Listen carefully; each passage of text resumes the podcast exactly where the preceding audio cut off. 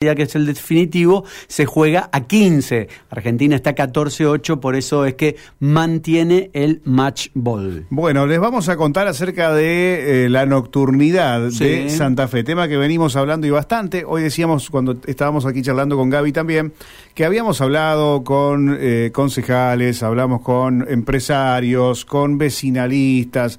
Eh, por el tema de la nocturnidad. Y que me parece que lo que falta aquí es conocer la palabra de quienes están en la noche. En este momento ganó Argentina. Ganó Argentina. 15-8 ganó Argentina, un partido importantísimo en el Mundial que le da un pie y un poquito más la clasificación. Bien, después vamos a ampliar esto, retomamos lo que veníamos marcando, esta es la información de último momento, por eso lo decíamos.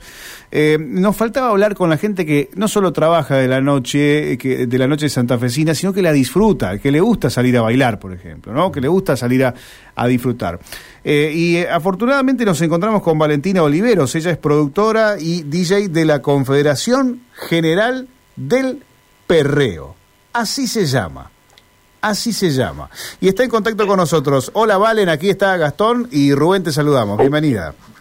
Hola, ¿qué tal? Buenas tardes. Bien, bien, gracias por aguantarnos este ratito que estábamos con lo, de, con lo del vole y que terminó recién, eh, pero queríamos charlar contigo porque nos parece que es una parte fundamental, es la más importante también dentro de esta discusión que se viene en Santa Fe, ¿no?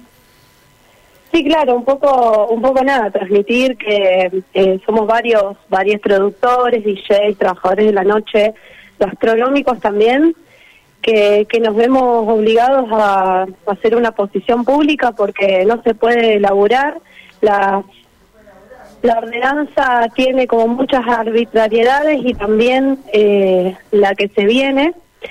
Y nosotros nomás queremos trabajar en una nocturnidad que sea sana, que sea para todos, que sea inclusiva, que no necesariamente estar parado en un boliche bailando con ropa apretada y con distinta música, ¿no? Entonces, nada, son nuevas maneras de vivir la nocturnidad y que el Estado, la municipalidad debe eh, estar a la altura del crecimiento que está teniendo la ciudad de Santa Fe.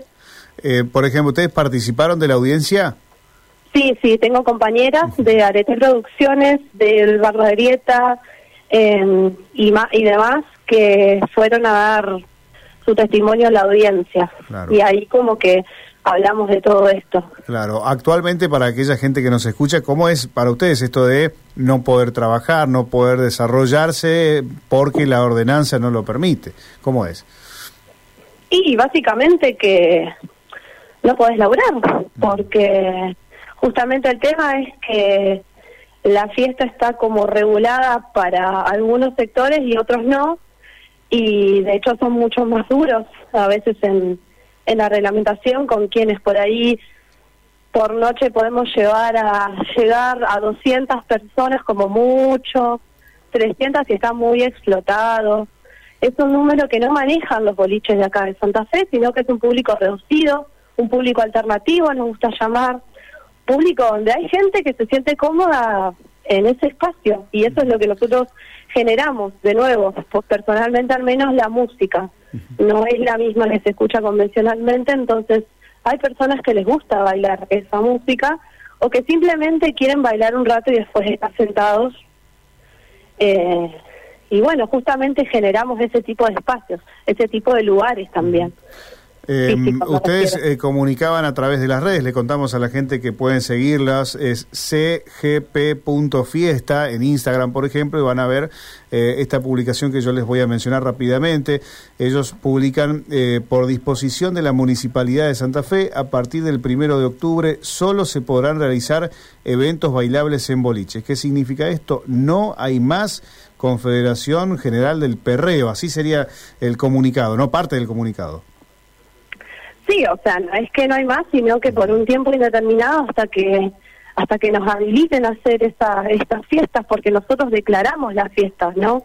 Las declaramos porque queremos hacer las cosas bien, pero la habilitación viene de la municipalidad, viene de una firma, viene de un sellito que vos vas cada vez que tenés que, que habilitar una fiesta y no solamente por todo lo que vos estabas leyendo recién de la publicación, sino también entender que a veces los boliches son de la ruta 11 para allá, para el lado de la costa este, y que no hay un transporte público accesible para que la gente pueda ir a bailar. Por eso mismo eligen otros puntos de la ciudad para poder para poder pasar su nocturnidad, no necesariamente tiene que ser todo allá, no es todo en el en la costa este, hay en el centro, hay en Boulevard, hay en la Vistóbulo del Valle.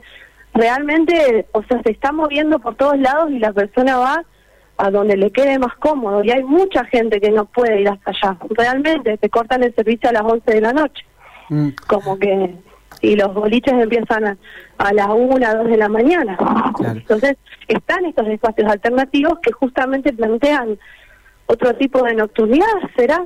Distinta a la que pueden plantear eh, los boliches de allá, de la costanera este. Eh, Valentina, ¿qué, eh, ¿qué mirada eh, tienen ustedes con respecto a esta situación que a la hora de reunirse, a la hora de llamar a las diferentes personas, cada uno representando a su sector, estamos hablando de los bolicheros, los gastronómicos, eh, las vecinales, hay poco lugar, hay poco espacio para la representación de los más chicos y las más chicas. No, yo creo que como municipalidad, y de hecho por ley, digamos, tenés que llamar a audiencia pública cuando querés eh, modificar o sacar una ordenanza, eso es algo que está, digamos, establecido y esa audiencia pública la hacen todo el tiempo, o sea, hay audiencias públicas siempre, cosa que ahora con, con el tema este de la nocturnidad como que llamó la atención, pero la audiencia pública está para quien, quien quiera ir, quien se siente interpelado o lo que sea, está abierto para que pueda ir a debatir también y ser parte de, de la construcción política de la ciudad.